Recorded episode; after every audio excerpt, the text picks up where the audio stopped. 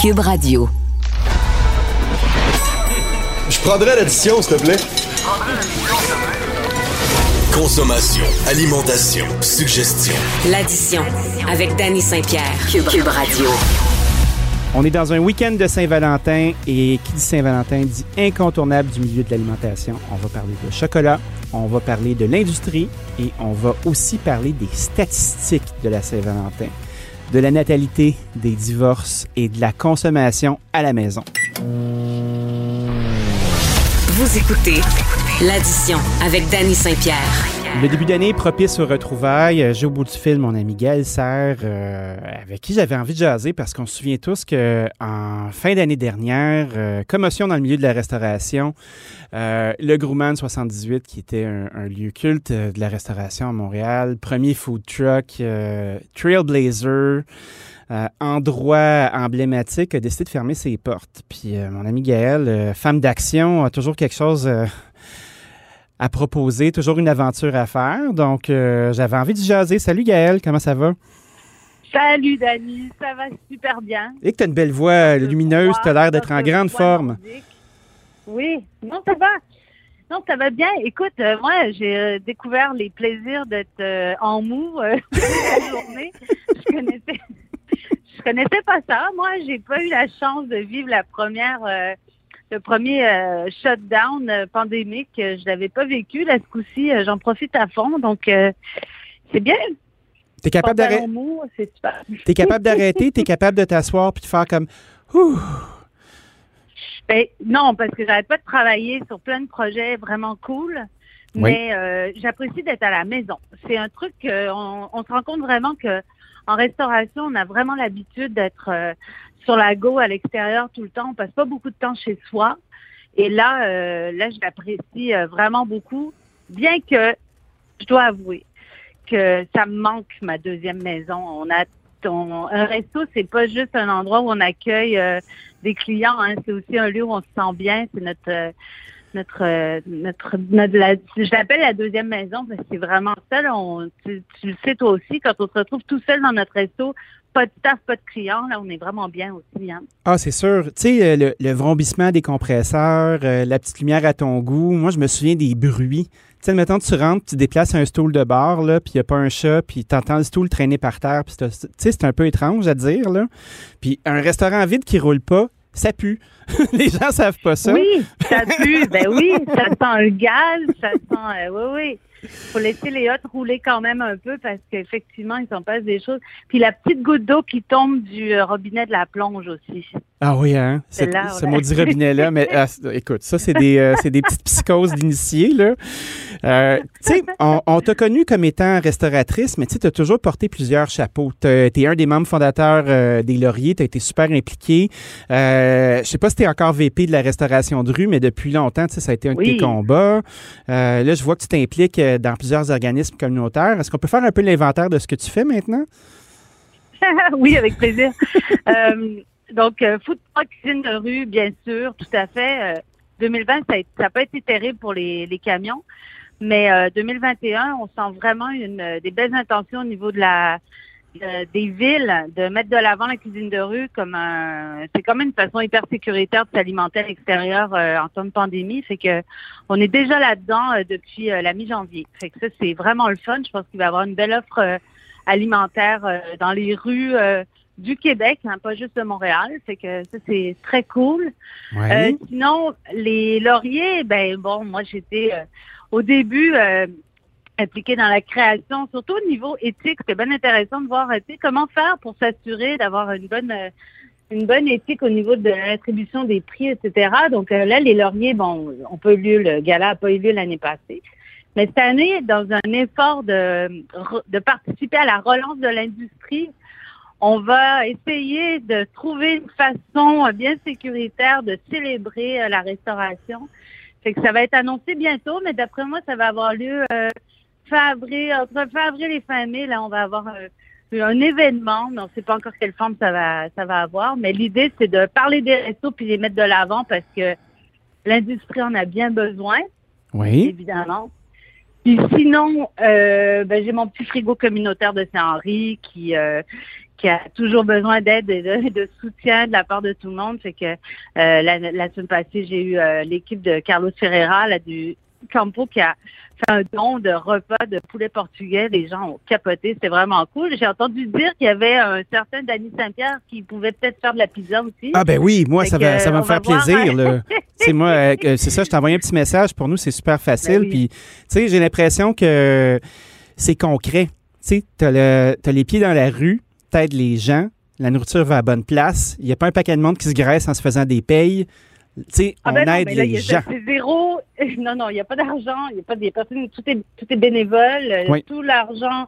Moi, j'ai ramassé des sous pour. À mon anniversaire, au mois de janvier, on m'a Facebook m'a proposé de ramasser de l'argent. J'ai récupéré plus de 2000 dollars euh, ah. en dons que j'ai remis évidemment au complet au frigo. Fait que ça, ça permet d'acheter des denrées, mais il y a personne qui se personne qui se graisse ou qui se sucre là-dessus, ça c'est certain.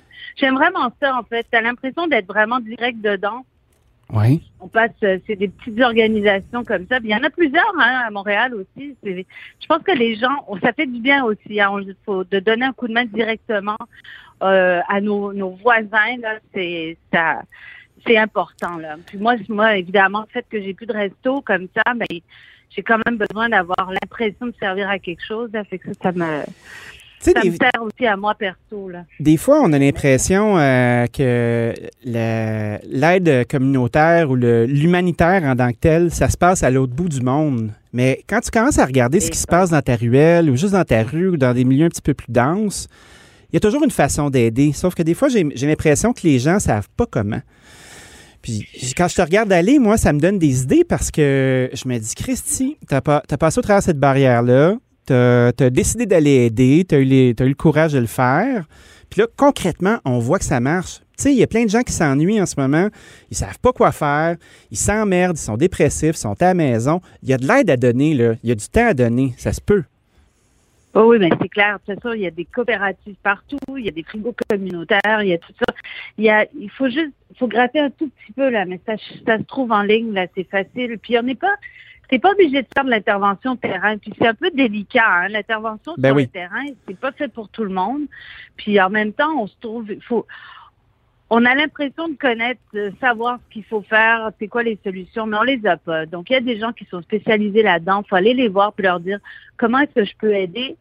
Euh, est-ce que c'est juste d'utiliser son véhicule pour aller faire une run? Tu sais, parce que des fois, moi, ce que j'ai vu beaucoup avec le frigo Saint-Henri, c'est que ça manque de gens, ça manque de bras, ça manque de voitures. Fait que des fois, il faut aller euh, à la banque alimentaire, aller chercher des denrées pour les rapprocher euh, du frigo. C'est juste cette run-là, là, ça sauve du temps euh, à toute l'équipe. Donc, c'est des petits détails comme ça, mais c'est vraiment important. Dans le fond, c'est un peu comme, comme dire, OK, tu t'en vas là-bas sans idée préconçue, au lieu de te dire, gars, mon skill set, c'est ça, fait qu'utilise-moi, c'est de faire, bon, qu'est-ce que je peux faire pour t'aider? Ça peut être laver une toilette, ça peut être éplucher des patates, ça peut prendre ton char puis livrer des trucs. C'est super intéressant. Exactement. Oui, oui, c'est chouette. Puis on a le temps de le faire. Puis ce que ça donne aussi, moi j'ai l'impression que je vais le garder dans mon quotidien. Je veux dire, c'est sûr qu'à un moment donné, je vais me retrouver une autre de job là, mais pour le moment, je me garde quand même une, espèce de rituel où je où je, je sens que je me je suis utile. Puis il y a des gens qui comptent sur moi aussi, puis ça fait du bien. Fait que je me morfonds vraiment pas dans mon sofa, là, c'est ça. Et je sors des fois de la maison.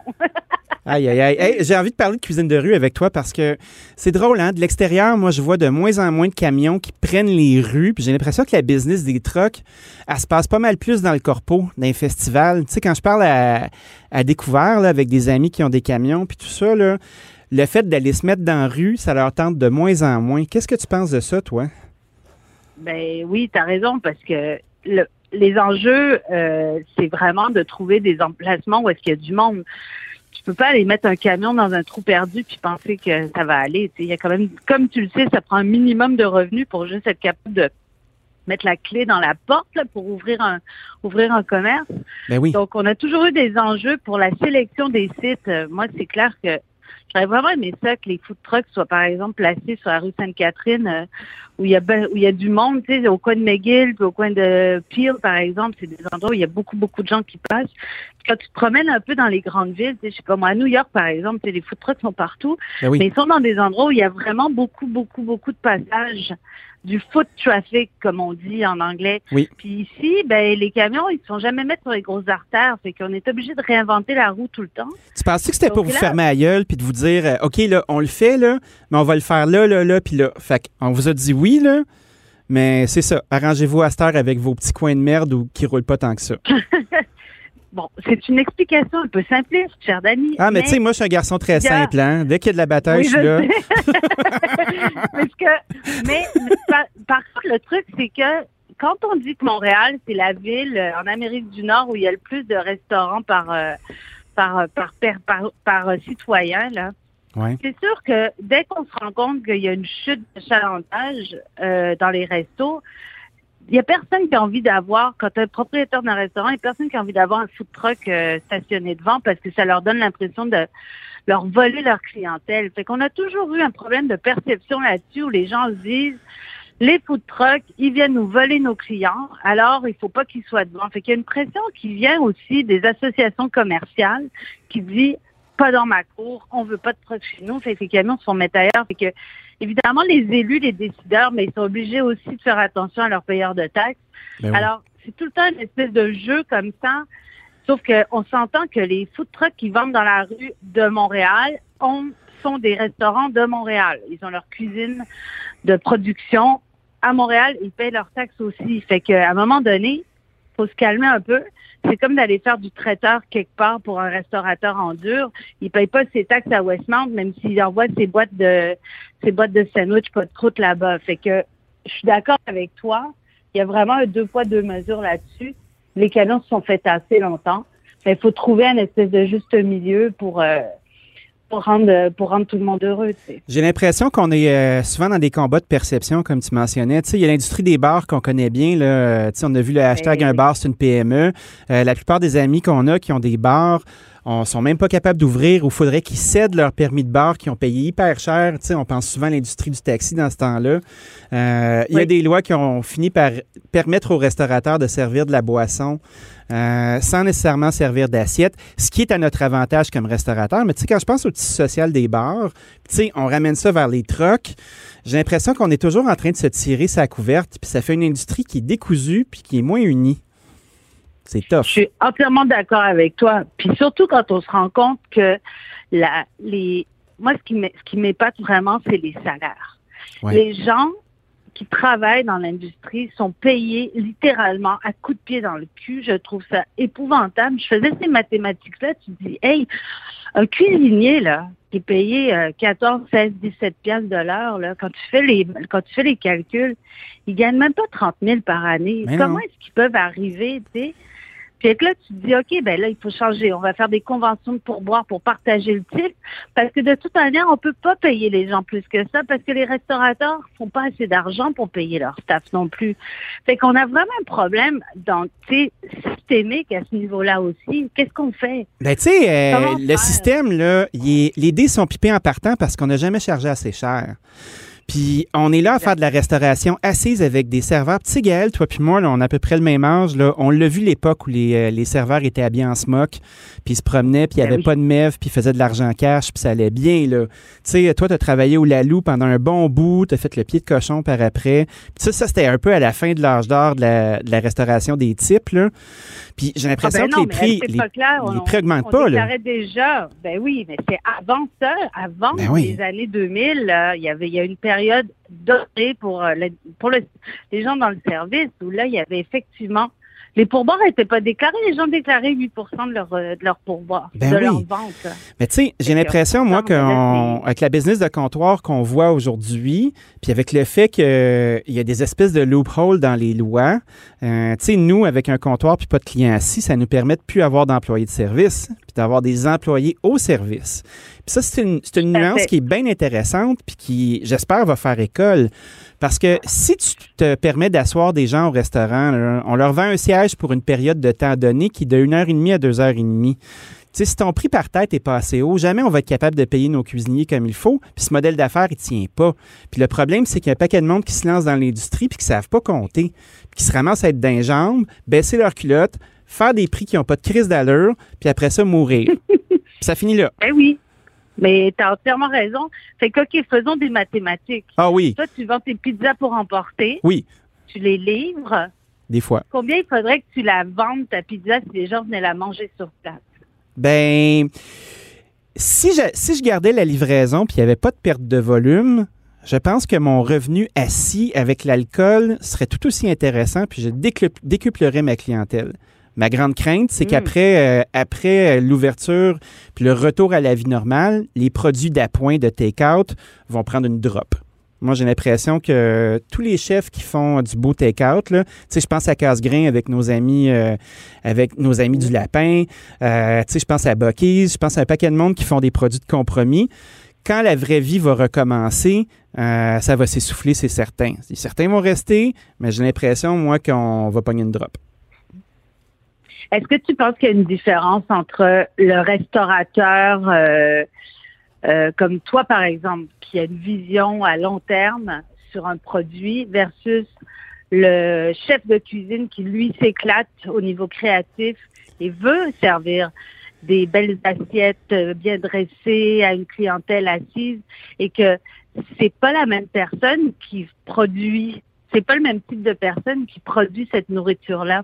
Moi, je suis bien d'accord. Tu sais, euh, le problème qu'on se retrouve à avoir, puis on le voit en ayant des systèmes qui sont plus simples, c'est que les gens qui sont habitués de faire des trucs ultra artisanaux où il n'y a pas de matrice, puis il n'y a pas de calcul, puis il n'y a pas de... A pas de transmission, tu sais, c'est de la, transmission orale pratiquement, ben ils sont pas capables d'avoir une main-d'œuvre qui est willing, mais qui est pas formée. Puis on se retrouve avec toujours le même piège où on a besoin de compétences qu'on n'est pas capable de payer. Moi, je suis super à l'aise de prendre un débutant puis de le payer 15 de l'heure. Ultra à l'aise. Je vais le former, puis après ça, il va choisir son destin. Mais est-ce qu'on a quelque chose d'autre à y promettre? Moi, j'ai tellement vu euh, des moments, tu sais, moi, j'essaie de payer mes gars comme du monde, mes sous-chefs à 20 de l'heure, puis tout ça, mais tu sais, même 20 de l'heure, t'as pas accès à la propriété, là. T'as 29 ans, t'as un enfant, t'es en appartement. Chris, qu'est-ce que tu vas faire avec ça? 20 pièces de 20 l'heure. dollars de l'heure, c'est 40 000 piastres par année. Ben 40 000, là, euh, tu sais. Tu fais pas grand-chose Tu fais pas, tu fais pas grand-chose. Puis on sait que le salaire moyen n'est pas très élevé au Québec. Puis qu'il y a un paquet de monde euh, qui ne paye pas euh, tant d'impôts que ça. Puis on a des gros, gros, gros services. Là, mais, tu sais, euh, moi, je regarde du monde qui travaille super bien. Là, ils pourraient être super bien dans la construction à 40 pièces de l'heure aussi chez nous. Là. Hmm. c'est pas trop motivant. oui. Et hey, avant qu'on se quitte, parce que euh, Oui. on a quand même un chrono, là. Moi, j'aurais aimé parler des lauriers avec toi deux minutes. Euh, les Oui. lauriers, euh, c'est quand même une masse critique de 5000 personnes euh, qui s'inscrivent à la brigade, sur lequel on a du data dans l'ensemble du Québec. Euh, c'est un gros groupe. C'est un groupe homogène à qui on peut parler, qui s'implique. Il y a un échange qui est là. petit, hein, à mon avis, là, qui est trop petit. Le 5000 n'est pas représentatif de l'industrie. Puis j'espère que les gens vont s'approprier un peu plus les lauriers pour être capables d'avoir euh, un peu plus de une plus gros une plus grosse voix là. Mais j'ai l'impression, moi, puis cette voix-là, je ne l'ai pas entendue. Puis tu sais, je suis quand même dans les médias du food, puis on reçoit tous les communiqués, puis tout ça. Puis je pense qu'on a la chance d'avoir les penseurs de la cuisine du côté des lauriers. Puis j'ai Oui. l'impression qu'ils sont fédérés quand c'est le temps de faire des parties puis d'avoir des prix. Mais le reste du temps, là, le côté politique de la chose, le côté lobby, la place que l'ARQ ramasse, hein, pourquoi les lauriers la ramassent pas, cette place-là? J'adore ce que tu dis, mais je vais te dire un truc. Moi, je me rends compte maintenant que j'ai plus de restaurant là, ben j'ai beaucoup moins la langue de bois parce que c'est un problème de commencer à chialer Ben quand oui. t'es restaurateur parce que tu as peur après d'avoir de l'impact. C'est pas c'est pas vrai qu'on peut être transparent quand on a besoin de remplir une salle à manger. C'est sûr. Fait que il y a vraiment un problème là-dessus. Puis moi, je retrouve une liberté d'expression énorme maintenant que j'ai plus j'ai plus besoin de de m'inquiéter à propos de mon resto. Juste euh, Revenu Québec, là, on en aurait des choses à dire là-dessus, hein. Ah ben oui, puis il y a la RHQ aussi. La, la RHQ, là, c'est vraiment mes préférés, ça, avec les lois archaïques. Là, ils commencent à se délier un petit peu là, depuis le Outlaw Trucking de David McMillan avec les bouteilles de vin. Là. Mais tu sais, tu fais Oui. comme, il y a des lois de Duplessis là-dedans. J'ai l'impression qu'on est dû pour sacrer un bon coup de pied dans le nid de guêpe, mais... euh, qui va le faire? Tu sais, il y a la NABQ qui, euh, qui, à, mon avis, devrait avoir une autre lettre qui est un R dans son nom, puis de commencer à aborder Oui, la restauration indépendante. Mais quand je regarde un, un bloc comme les lauriers, avec des gens qui sont en place, puis qui ont des établissements, puis qui ont un point de vue, tu sais, puis on a les penseurs de la cuisine québécoise là-dedans. Pourquoi on n'est pas capable de politiser ce mouvement-là? Pourquoi c'est juste quand c'est le fun que les gens sont en place? Moi, je trouve ça très décevant, honnêtement. Moi, je, trouve, je pense que c'est super intéressant ce que tu dis. J'ai l'impression, par contre, que nos restaurateurs de niche, là, parce que Oui. c'est de eux qu'on parle surtout, ils sont dans le jus Oui. tout le temps. Et ils n'ont pas... euh, ils- et puis en plus, il manque de sous aussi. Mais ce que ça prend, c'est une représentation avec un lobby qui soit fort et qui soit capable de représenter tout ça. Les lauriers, euh, on s'entend-tu que c'est un OBNL qui n'a pas de sous. Hein? Ah, je sais bien, mais je, pense qu'il y a des modèles d'affaires à considérer. Tu sais, euh, quand tu veux euh, avoir un- une armature politique à ton organisme, là, ben, tu te bâtis un bureau, puis tu vas chercher des commandites, puis tu vas te chercher des partenaires, puis après ça, tu fais ton maillage. Il y a, Bon, ben, il y a de la valorisation à faire. on devrait le bâtir, ce bureau-là. Avec plaisir. On va, on va aller se mettre avec Vertigo, avec la NABQ, puis Ouais. on va aller rajouter le R dans le groupe. Parfait. Moi, je suis all in.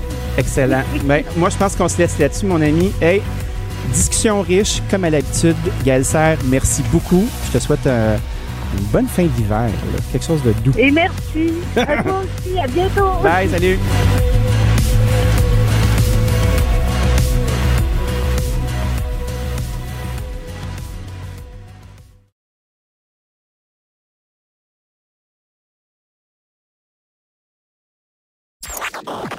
Ajoutez deux, trois passés d'astuces, des conseils d'experts et une bonne portion de discussion avec les acteurs de la nouvelle. Et régalez-vous. Vous écoutez l'addition avec le chef Danny Saint-Pierre.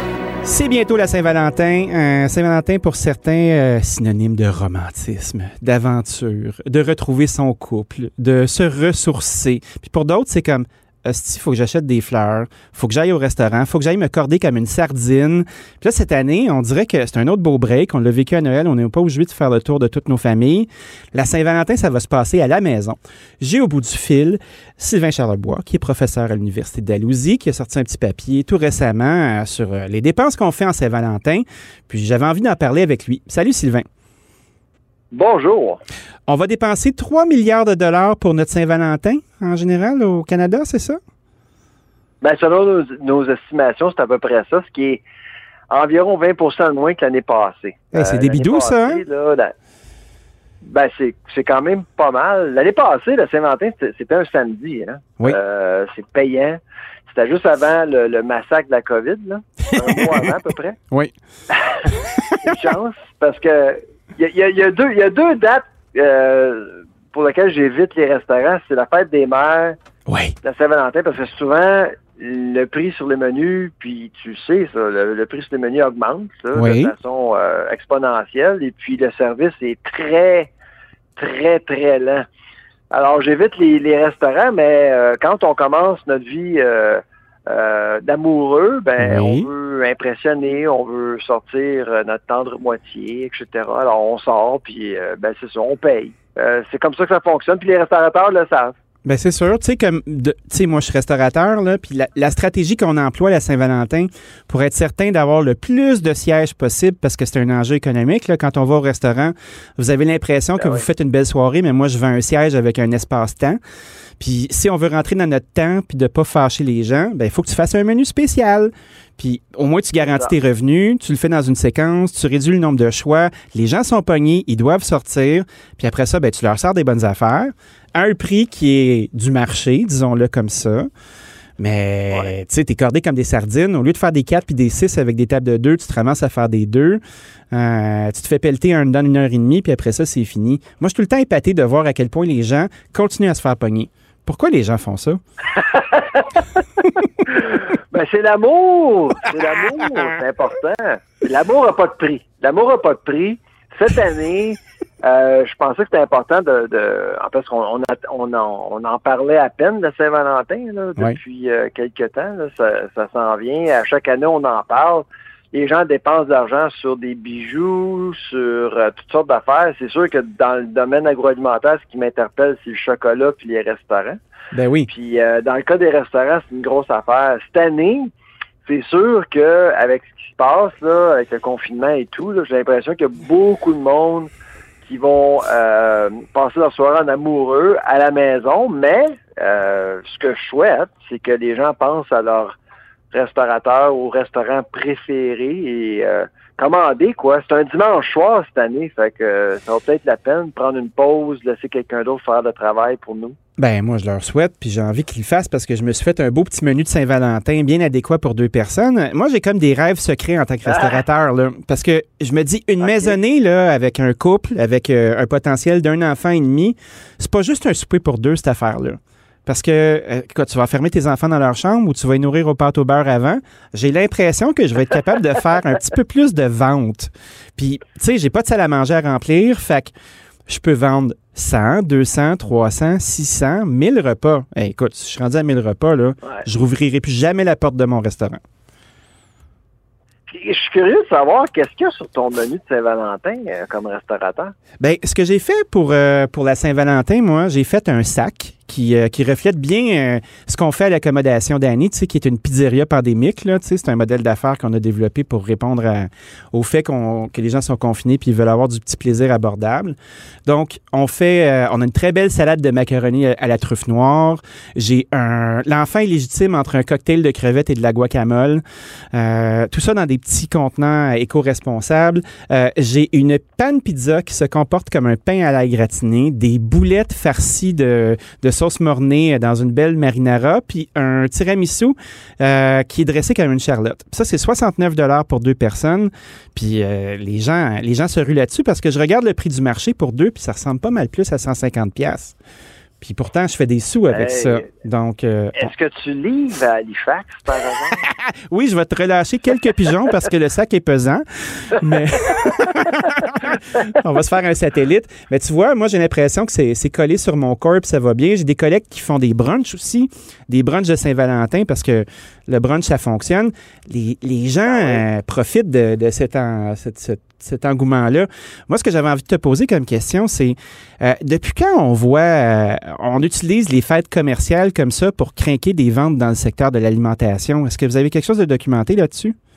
Euh, non, mais ça fait longtemps, là, que ce soit Pâques, que ce soit, bon, c'est sûr, Noël et tout ça, là. Il y a toutes sortes de fêtes qu'on utilise. Dans le fond, c'est qu'on on, on trouve des excuses pour faire sortir le monde. Euh, Oui. moi, j'ai l'impression qu'une fois qu'on est on- que la pandémie euh, se termine, j'ai l'impression que ces excuses-là, entre guillemets, là, vont servir beaucoup. Parce que les gens, Là, ça fait quasiment un an là, euh, qu'on on s'est domestiqué là, Oui. euh, de façon extrêmement violente. Là.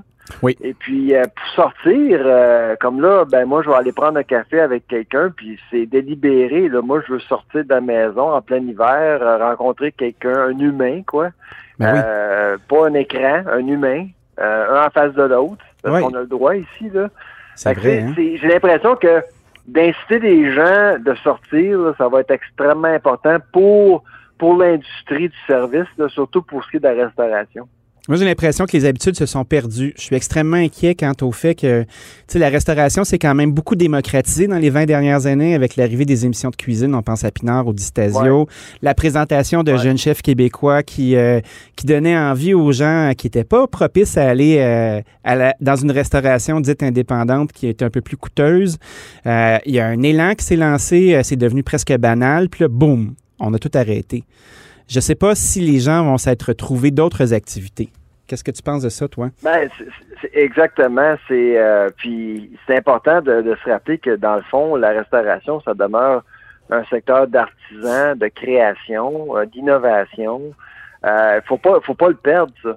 Puis on est en train de le perdre malheureusement en, en raison de la longévité de, de la pandémie. De plus qu'on, plus qu'on, euh, plus que ça prend de temps, ben plus qu'on va, on va en perdre. Euh, C'est un peu triste là, mais c'est pour ça que pour la Saint-Valentin là, euh, s'il y a une excuse que les gens devraient avoir, c'est justement de, de commander. Si vous pouvez pas sortir là, commandez euh, de votre restaurant préféré euh, pour une soirée, une belle soirée là. puis encourager, euh, ben c'est ça, des établissements qui euh, malheureusement ont de la misère. là. Ah, c'est clair. La misère, elle est, elle est réelle. Il y a des gens qui se tirent bien d'affaires. Il y a un paquet de monde qui, qui se servent de ces activités-là pour faire euh, vivre leur endroit. Moi, ce qui m'inquiète beaucoup aussi avec la durée de la pandémie, c'est la perte d'expertise. Parce qu'il y a beaucoup de gens dans le milieu Ouais. qui se retirent. Puis euh, je discutais avec Gaël Serre, qui était propriétaire du Grumman 78 avant, euh, une, une des reines de la, de la restauration montréalaise. Puis on discutait du fait que y a, les salaires sont toujours bas. Euh, le fait de ne pas pouvoir partager le pourboire avec la cuisine rend ça difficile. Puis cette expertise-là, cette expérience-là, elle va finir par paraître dans nos assiettes. Notre niveau de cuisine qu'on a, qu'on a obtenu, tu sais, moi j'ai 44 ans, puis je suis un des rares qui cuisine encore à mon âge, là. Puis tu sais, je fais de la pizza, fait que je suis vraiment loin de ma vocation de cuisine d'élite, là.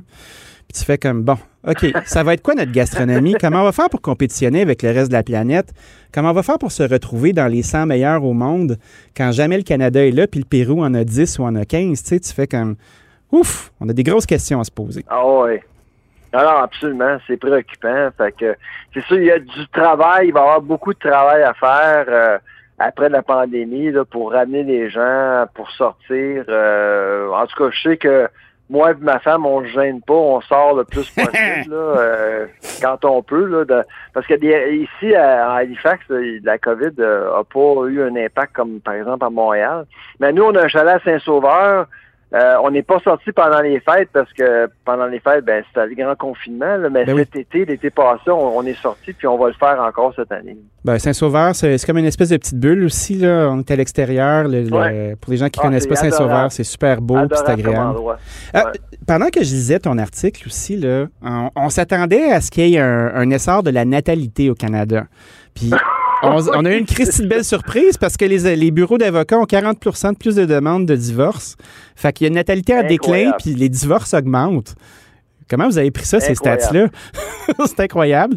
Ben c'est c'est là, il n'y a rien qui est sorti pour le Canada encore là, mais euh, il y a certains États américains où on ne on n'a pas vu de boom là. Euh, On croyait bon neuf mois plus tard en décembre qu'on était à pouvoir euh, les hôpitaux euh, pleins à craquer, pas juste à cause de la COVID, mais à cause des naissances là. C'est pas du tout ça qui s'est passé là. En fait, euh, j'ai l'impression que la pandémie a inquiété les gens. La dernière chose qu'ils voulaient faire, c'est de mettre quelqu'un au monde puis euh, d'exposer cette personne-là à la Ah non. COVID. Ou peut-être qu'ils se sont rendus en compte avec plus, qui qui ben- était parce que de vivre euh, quatre heures par jour avec quelqu'un, euh, excluant le sommeil, puis de passer euh, 24 sur 24, ça donne une autre lumière sur ta relation, probablement. là. Ben, c'est ça. Fait qu'au lieu que, au lieu que les gens ont, ont pensé à procréer, on, on pensait peut-être à se divorcer. C'est malheureux, là, mais c'est sûr que la Saint-Valentin, encore une fois, la Saint-Valentin, c'est un moment pour célébrer l'amour. Rappelons-nous à quel point l'amour est important dans notre vie. Ben, Je Voilà. pense que oui, d'avoir bien choisi, d'être bien accompagné. Sylvain Charlebois, merci beaucoup d'avoir passé un beau moment tendre avec nous. Je te souhaite une très belle Saint-Valentin, où que tu sois. Ben, merci à toi aussi, hein. Salut, bonne journée.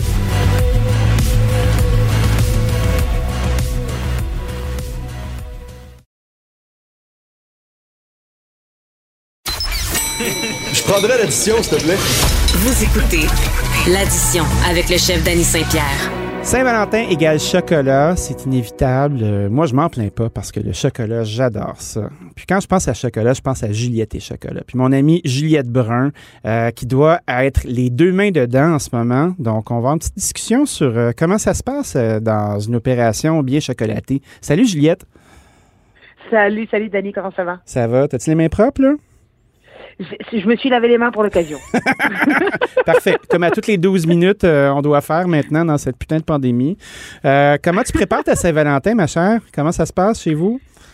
Écoute, est-ce que je peux te faire un secret? J'aimerais Je ça. peux te dire une confidence? Écoute, Oui. on est déjà dans Pâques, nous, hein? Ben, c'est clair. Ben, c'est de ça que je voulais te parler aujourd'hui parce que, tu sais, moi, j'ai travaillé pendant presque, presque un an et demi à la pâtisserie de Gascogne qui est maintenant fermée aujourd'hui. Puis, tu sais, dès que dès qu'il y avait de la neige qui apparaissait, on commençait à faire les bûches.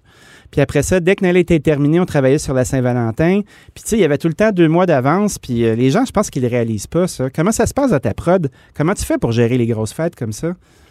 Ben, je vais te dire que exa- ce que tu dis, c'est exactement la réalité. On est un peu dès que dès que le temps des fêtes approche, disons que euh, ou, ou au moins dès que l'été est fini, écoute, on est déjà, euh, je veux dire, Noël est, est quasiment bouclé. Mhm. Euh, la production est prévue septembre, octobre, euh, c'est prévu euh, pour euh, pour entamer euh, Noël, parce que je veux dire, dès le 1er novembre, les gens s'attendent à avoir leur calendrier de l'avant, donc tu sais, c'est Ah oui. ça y est quoi, Noël embarque. Et après Noël, écoute, Saint-Valentin, c'est super proche. Et cette année, Pâques, euh, écoute, on est on est proche, proche, proche. Parfois, on a de la chance, on gagne deux semaines avec Pâques, mais là, cette année, ils ont décidé de le rapprocher. Donc, euh, non, non, on est bien, on est bien dans la production, mais quand même, on voit des petits cœurs partout, parce que même si la production de chocolat est faite, on fait l'emballage. Ben oui. Donc, on continue à emballer tout, tout, tout ce qui a été produit, etc. Donc, euh, non, non, ça, ça, ça sent l'amour chez Juliette Chocolat. Mais ça sent toujours l'amour chez vous. Euh, comment on fait pour, euh, pour introduire des grosses productions comme ça? Tu sais, parce que vous avez quand même votre line-up au quotidien, vous avez un effectif qui est prévu à tout ça, puis après ça, ben, il y a les grosses fêtes comme ça qui ponctuent. Est-ce que ça, le, plan- le travail se planifie avec le même effectif ou il faut que vous engagiez? Écoute, on, on a, on, je dois dire qu'on engage en continu parce que de toute façon on est en croissance, donc on est tout le temps en train d'engager. Mais c'est une de nos forces, ou en tout cas, je crois que je réussis à, à, à, à motiver mes équipes euh, quand il est temps de, de donner un grand coup. Euh, c'est sûr qu'on le voit euh, quand c'est le temps de, de, de- des grosses fêtes, euh, on, on fait des, des longues heures. C'est- C'est c'est plus long, on travaille plus. Oui, on essaye de recruter, mais c'est pas toujours évident de trouver des gens qualifiés. Euh, donc on fait avec ce qu'on a, et puis après, écoute, on dit go, on remonte nos manches, et puis euh, il faut produire quoi. Fait que c'est c'est les mêmes équipes. Tu fais pas comme, OK, c'est la Saint-Valentin, là, là, je vais pacter mon équipe bien comme faut, puis quand ça va être fini, euh, ça va être Non, fini. Ça se répartit. J'ai jamais, ouais, j'ai jamais de j'ai jamais de période où euh, je, je congédie la moitié de mon équipe et puis après je réembauche. Non, non, moi j'ai cette chance-là parce que moi ça me ferait mal au cœur de devoir faire ça. Puis Ben oui. tu sais, former du monde, c'est de l'argent. euh, Oui. On s'attache aux personnes avec qui on travaille, etc. Donc euh, non, nous on a la chance que comme tu dis, on a notre production annuelle de toute façon. Je veux dire, on produit des pâtisseries toute l'année, on produit des chocolats toute l'année. Bon, c'est sûr qu'il y a un gros, un gros coup à donner pour les grosses fêtes, mais comme on s'y prend assez en avance et qu'on anticipe. Bah écoute, on réussit à le faire, on réussit, on réussit jusqu'à maintenant. En tout cas, je te dis, j'ai jamais eu besoin de faire des massive hires ou des massive layovers, donc je suis contente. Comment vous faites pour planifier euh, les produits qui vont se retrouver dans vos fêtes? Parce que je veux pas, c'est un marché qui est hyper compétitif. Vous êtes quand même dans un milieu qui est somme toute assez niché, euh, malgré le fait que toi, tu es une des bonnes qui démocratise la pâtisserie de qualité, à mon avis. Puis euh, l'aventure chocolatière, comment, comment vous faites pour arriver avec vos conceptions, les, les thèmes, euh, tout ça, pour euh, innover? Bah écoute, c'est drôle, on, fait on fait des réunions déjà tous- les vendredis, c'est nos réunions d'équipe où on va euh, vraiment brainstorm sur les, idées, qu'est-ce qu'on va faire cette année, qu'est-ce qu'on fait de différent et et je pense qu'on est quand même assez créatif dans l'équipe, ou en tout cas on s'alimente. Je pense que la créativité, c'est pas quelque chose genre euh, euh, tu, tu penses à un truc puis ça y est, tu le fais. C'est vraiment vraiment un travail d'équipe. C'est-à-dire que chacun va apporter un peu son idée au projet, puis après ça va ça va finaliser un peu le projet final. Euh, donc euh, pour chaque chaque fête, c'est un peu ce qu'on fait. C'est sûr qu'après on a nos classiques et il y a des choses où les gens s'attendent à avoir certains produits, donc on peut pas non plus euh, annuler certains items que les gens s'attendent à, récu- à, à revoir chaque année, un peu comme le le, euh, le cappuccino euh, à la à la pumpkin en septembre. Je pense que si si pas ça, Starbucks, tout le monde arrêterait d'aller chez eux. Ouais. Bah, chez nous, on a aussi nos classiques, mais après, moi, je m'amuse. Ça fait partie aussi du- des plaisirs du métier, c'est de se dire comment est-ce que je peux aller plus loin, comment est-ce que je peux innover, comment est-ce que je peux. Moi, je supporte pas faire comme tout le monde. Honnêtement, si tout le monde fait ça, je le fais pas. Je te dis, la, la, la, la, la, la, tendance des crèmeries euh, trempées dans le chocolat, là, moi, j'ai toujours dit non, je fais pas de la crème molle. Tout le monde m'en demande. Je dis non. Dans n'importe quel coin de rue de la ville, tu vas trouver une crèmerie avec de la crème mo- molle qui trempe dans le chocolat. Tu sais, je, je, je suis pas. Sinon, pourquoi les gens vont venir chez le chocolat si je fais la même chose que tout le monde? Ah, mais toi, tu as plein de produits singuliers. Tu as attaqué les brownies. On l'a vu avec ton magnifique livre, justement. On en a parlé pendant le temps des fêtes. Euh, tu sais, tu as des segments qui sont très, très, très particuliers. Euh, comment tu fais pour tran- transmettre euh, de la salle de, de R&D, admettons, ou de ta cuisine de, ta cuisine de recherche à transférer en production? Est-ce que c'est un, un processus qui est facile ou tes équipes te font comme, bon, Juliette, tu as eu vraiment à péter une autre coche, puis là, il faut qu'on trouve une façon de produire ça. Tabarnouche. Je vais te dire que je pense qu'ils doivent quand même se dire que Juliette a pété une autre coche. Ça. Ce genre de discours, quand j'arrive, euh, généralement, ils disent Bon, qu'est-ce que tu as encore comme idée? Surtout quand ils me voient arriver avec un sourire sur les lèvres, ils se disent Ça y est, elle a une autre idée de fou. On est dans la merde. Euh, oui, c'est ça, mais je dois te dire qu'avec les années, à chaque fois, je leur dis, mais rappelez-vous quand vous m'avez dit qu'on ne pouvait pas faire ça ou pas faire ça, et finalement, on y arrive. Donc, c'est sûr que, j'ai quand même une notion de la production, j'ai une notion de ce que ça prend de faire c'est un chocolat, une pâtisserie ou je veux dire, je, je viens pas avec une idée sans avoir une solution. Tu comprends? Je suis pas ouais, t'arrives pas comme une espèce de hippie de faire oh ouais, euh, j'ai envie de faire euh, un truc sans gravité, puis là tu fais ben là ça existe pas des trucs sans gravité, puis là tu dois expliquer là non ça t'arrives ah avec une, une, acuité qui est certaine. C'est ça, je viens avec des idées, mais je viens aussi en disant, voilà, j'ai pensé qu'on pourrait faire comme ça, comme ça, comme ça. Et puis après, c'est sûr qu'on on, on, travaille ensemble pour trouver la solution. Il y a des, écoute, il y a des projets qui n'ont jamais vu le jour. Là, il y a des choses où on a réussi à le faire, mais le faire dans les quantités qu'on veut le faire, ça aurait été trop compliqué. Et il faut aussi penser en termes de rentabilité. Tu sais, je, veux dire, ah c'est cool d'être créatif, mais si jamais c'est pour être rentable, je veux dire, ça, ça c'est pas, c'est pas viable long terme. Donc c'est sûr que il y a des choses parfois où je me dis bon bah ça on le gardera tu sais pour l'aspect marketing ça va être cool. On va le faire en, en édition limitée euh, comme le craft dinner rose qu'on voit arriver là As-tu vu ça? On n'est pas capable d'en trouver. On voulait en acheter pour chialer, nous, ici, là. Puis euh, je pense qu'ils nous ont vu venir parce que, oh non, il n'y en a plus depuis longtemps. C'est terminé. ben oui, c'est clair. On est les derniers. Les États-Unis sont les premiers. On est les derniers à recevoir ce genre de truc. Mais oui, c'est un peu ça. Tu sais, se faire plaisir quand même, mais en sachant qu'il y a des choses que, tout le monde n'en aura pas. C'est impossible de, le produire. Mais après, on essaie quand même pour les choses, qu'on qu'on veut faire plus en grosse distribution, ben là, oui, de dire, OK, est-ce que c'est faisable, tu sais, d'en faire euh, 1000, 2000, 6000, 10 000, je sais pas, sais, dépendant des quantités qu'on veut faire. Donc, euh, mais, mais non, je te dis, j'arrive toujours à mes fins, d'une manière ou d'une autre. Bravo. Euh, j'ai, euh, tu sais, en ce moment, là, il y a beaucoup de gens qui vont faire des trucs pour emporter. Je veux pas la nature de la pâtisserie. Oui, vous avez des salles à manger, mais ça doit quand même beaucoup se passer à l'extérieur. Est-ce que tu trouves que euh, le fait que la restauration haut de gamme euh, ramasse une partie du segment, ça vous fait une nouvelle forme de compétition ou euh, ça se met pas dans votre chemin? Écoute, pas trop. Tu vois, c'est drôle. J'ai lu un article récemment que la, les, certains restaurants qui étaient plus haut de gamme se sont un peu ont ajusté leur offre pour la pandémie, justement pour des, des produits qui étaient plus euh, comfort food, plus facile euh, pour le, le, segment to go ou emporter mhm. ou livraison, tout ça. Je pense que euh, nous, on est vraiment dans le marché du dessert. Euh, c'est sûr que y a, avant les gens avant la pandémie, les gens allaient manger au restaurant puis venaient chez nous pour le dessert. Donc je pense que est-ce que les gens pensent forcément à commander leur repas quelque part et commander leur dessert ailleurs?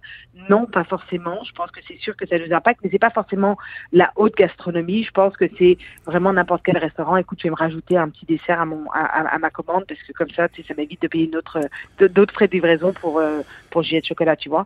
Mais écoute, on vient aussi taper le marché des goûters. Euh, tu sais, il y, y a des gens aussi qui vont vont se préparer à manger, mais qui vont pas forcément se préparer le dessert. Donc, on, reste quand même dans un marché où, les gens vont continuer à consommer chez nous. Dis-toi que j'ai bien hâte de réouvrir les salles à manger, mais on réussit à faire euh, fonctionner le temps que. est-ce que, est-ce que tu sens qu'il y a des opportunités dans, dans le moment qu'on vit? avec euh, de nouvelles façons d'approcher justement ton opération? Parce que tu es rendu à quoi? 7, 8? 8. Je suis à 8. En fait, j'en avais 9 et j'en ai, fermé une pendant la pandémie, euh, mais qui était, écoute, euh, c'était une, décision euh, qui a été difficile parce que c'était ma deuxième, mais que j'ai prise vraiment en de manière très sereine. C'est en disant, c'est comme ça. Tu sais, faut, il y a des choses dans la vie parfois, puis parfois il y a des tournants qu'on prend, puis on dit, c'est, c'est, on a fait un beau chemin ensemble, mais bon, voilà. Mais il n'y a, pas de, il y a pas de malheur à, tu sais, à une opération qui, qui suit pas quand tu en as euh, sept ou huit autres à faire continuer, puis qui mettent en danger l'ensemble du projet, il faut, il, faut couper le cordon à un moment donné. Un bon homme d'affaires, une bonne femme d'affaires va devoir prendre cette décision-là. C'est exactement ça. Donc, tu sais, je l'ai, je l'ai quand même très, très bien vécu, mais non, je pense qu'il y a des opportunités. En fait, je dirais, nous, on a la chance d'avoir notre, notre, notre centre de production où on produit tous nos produits. Donc déjà pour nous c'est c'est une grande force parce qu'on on a notre boutique en ligne et on a la possibilité de fournir pour un autre segment de marché euh, autre que juste la restauration pure et dure. Donc pour nous ça c'est une, force qu'on a que, que, que certains restaurateurs n'avaient pas. En tout cas quand on a commencé la pandémie. Euh, mais euh, mais sinon, non, je pense que des partenariats, puis ça, je l'ai vu, j'ai trouvé ça extraordinaire. Je pense que la restauration, c'est une des, des belles choses de la restauration, c'est que oui, c'est compétitif, mais ça reste aussi un, vrai travail d'équipe. C'est-à-dire qu'on voit beaucoup les chefs travailler ensemble, même si on travaille dans le même domaine. Et moi, je l'ai vu des restaurants qui, ont qui ont fait euh, qui, qui, ont fait des, partenariats ensemble, qui se sont associés pour offrir une variété qu'ils n'auraient pas forcément offert sur leur menu euh, eux-mêmes. Euh, et justement pour aussi faire rayonner leur marque à travers la marque de quelqu'un d'autre. Et je trouve que de faire des partenariats, pour moi, j'ai toujours valorisé le travail en équipe. Je pense que la restauration sans travail en équipe, c'est c'est mort. Je, je l'encourage dans ma famille, puis j'encourage au travail. Donc pour moi, ça a été quelque chose que j'ai vraiment embrace pendant la pandémie, c'est de dire travaillons avec d'autres compagnies et si on voit ce qu'on peut faire ensemble. Ben oui. dire, on- on- si on travaille ensemble, on est plus fort que si on travaille seul. Ben, tu partages des ressources, puis ça fait quelqu'un de qualité aussi avec qui bouncer. Là, t'as fait, euh, une- vous avez fait une collaboration avec la marque montréalaise Selve pour proposer un duo qu'on appelle le séduisant. Dans la boîte, trois chocolats exclusifs, dont une bouteille de champagne tout en chocolat avec des truffes. Euh, Il y a une pochette rituelle de bain avec une huile de bain à la fraise, rose et fraises séchées. Hey, c'est tout qu'un party, cette affaire-là, pour 75 Est-ce que, est-ce que tu sens que tu commences à sortir de ton corps, que c'est quelque chose que tu vas avoir envie de développer, de traverser dans le lifestyle? Euh, écoute, j'ai toujours un peu mélangé les deux. Tu sais, je, je parle souvent, euh, chez Jet Chocolat, je parle souvent de l'équilibre qu'on doit trouver par rapport à, à ce qu'on mange et par rapport à ce qu'on vit. Tu sais, je pense que on est dans un monde où tout va très vite, où on prend pas le temps de prendre le temps. Tu sais, je veux dire, je pense que 2020, ça nous a appris ça, c'est de prendre le temps, d'apprendre, d'apprendre à apprécier. Être pris avec du temps. On, était comme pris ça. avec du temps. Oui, tu sais, je veux dire, on, on- personne ne s'arrêtait jamais. Tu sais, c'est comme la, la, la, la course à la montre tout le temps. Mhm. Puis on a appris ça, de dire, OK, bah, là, on ne contrôle pas tout, on doit s'arrêter, on doit profiter des, des petits moments, des petites choses, de, de la vie de tous les jours. Puis moi, chez Jet Chocolat, ça a toujours été ça. C'était, oui, les gens viennent se faire plaisir et manger du chocolat, mais c'était une expérience. Tu tu sais, moi, les gens qui venaient, qui me disaient, je vais vous prendre un chocolat chaud pour emporter, je leur disais toujours, mais est-ce que vous n'avez pas le temps de vous poser un petit peu et de savourer le chocolat chaud? Et je vais te dire que dans, dans- écoute, au moins deux fois sur trois, les gens me disaient, vous savez quoi, vous savez quoi? Oui, je vais le prendre, mon chocolat chaud, je vais m'installer, puis je vais prendre un petit, une, une demi-heure. C'est une demi-heure pour boire mon chocolat chaud. Ben oui. Puis quand tu partais, ils me vous, oh, vous m'avez fait du bien, vous, m'avez- vous avez bien fait de me dire de rester. Ça m'a fait du bien, ça m'a permis de vraiment déconnecter, de me ressourcer un peu. Tu sais, quand on fait, tu sais, on parle des power naps, quand tu, tu Mhm. dors un petit 10 minutes et puis que ça fait un bien fou. Mais je pense que c'est la même chose de prendre un petit 10 minutes, tu t'arrêtes. Euh, ça va pas arrêter, ça va pas arrêter toute ta journée là, ça va pas bou- bousiller tout ce que tu avais planifié dans ta journée, ça va juste te permettre de respirer, profiter. Donc pour moi, c'est des choses qui sont importantes et la Saint-Valentin, tu vois le point que je voulais faire avec la boîte, c'est de dire c'est pas vrai qu'on est obligé d'être en couple, c'est pas vrai qu'on a besoin besoin d'avoir un amoureux pour se faire plaisir. C'est vrai, hein? que se faire plaisir et s'aimer soi-même et se dire, tu sais quoi, je vais, je vais me faire un petit plaisir, je vais me gâter moins. Parce que la Saint-Valentin, c'est de dire, tu sais, je, je, je m'aime, je m'aime moi, je me fais plaisir. Après, si je suis en couple, génial. Tu sais, c'est aussi une boîte qui convient pour un couple. Je veux dire, prendre un bain à deux, c'est génial.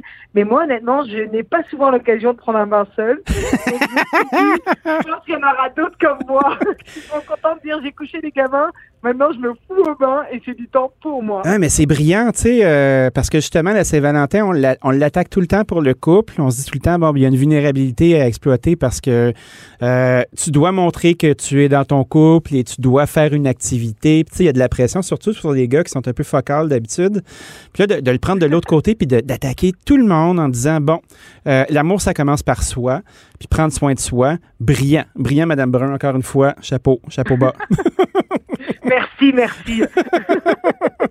Ah, j'avais euh, j'avais d'autres petites questions aussi. La place du packaging. Tu sais, t'en parlais tout à l'heure, il y a des petits cœurs partout dans ta production, même si les chocolats sont faits depuis longtemps. Euh, Est-ce que tu sens que depuis la pandémie, tu as dû euh, redoubler d'ardeur avec le packaging ou ça faisait déjà partie de ta vie euh, dans ton opération? Écoute, c'est drôle parce que moi, je, je, je, je- oui, j'aime le design. Oui. J'aime ce qui est beau. J'aime, en fait, tu sais, on dit toujours, on mange d'abord avec les yeux. Hein. C'est pas, je veux dire, quelque chose peut être très bon, mais si jamais il n'est pas attirant, appétissant aux yeux, bah déjà, il y a une partie qui, qui est gâchée dans l'expérience.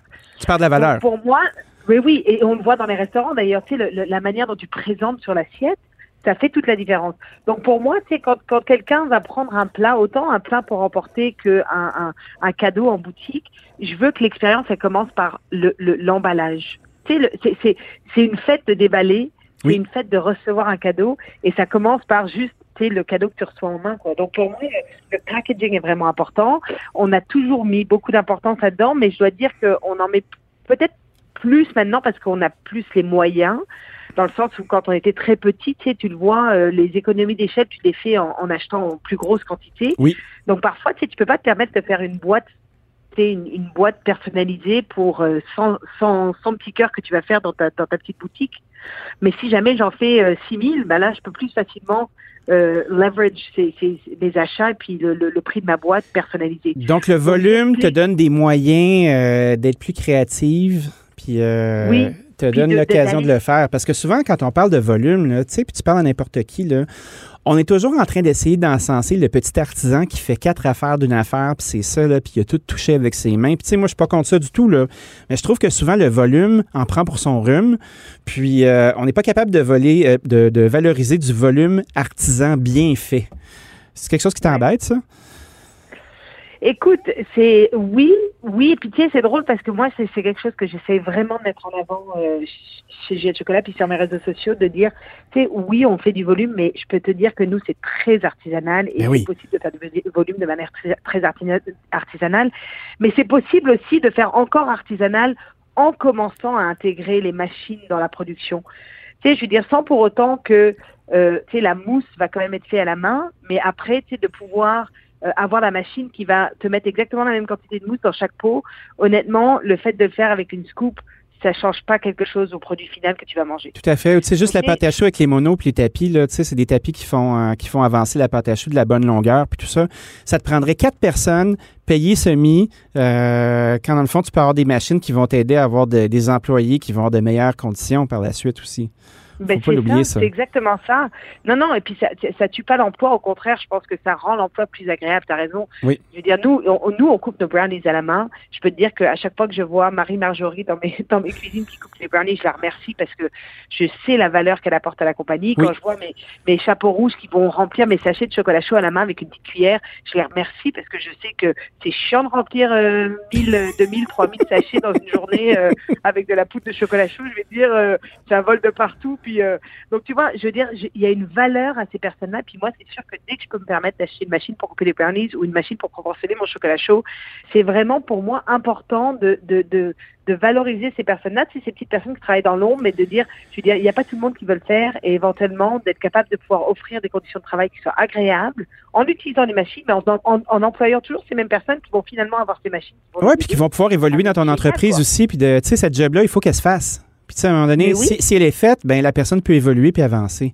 Juliette, je passerai la journée à discuter avec toi. C'est toujours très riche et euh, très agréable. Je te souhaite une belle Saint-Valentin. Où on peut, se- euh, euh, comment peut-on commander le beau petit paquet d'amour que tu proposes? Ben écoute, il y a la boutique en ligne. C'est sûr qu'on est proche maintenant de la date, donc on dépend vraiment de l'efficacité de Canada Post et de nos, Et de nos services de livraison. Mais sinon, on les a dans toutes nos succursales. Donc euh, pour ceux qui ont qui ont pris un peu de retard, euh, on a mis toutes les boîtes euh, qui nous restaient dans les succursales et ils peuvent aller se la procurer là-bas.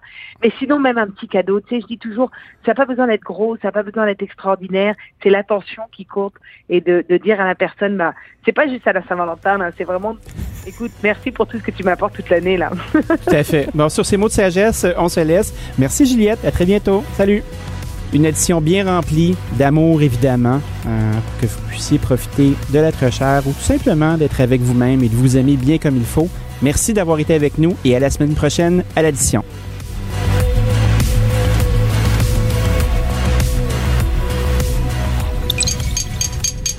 Cube Radio.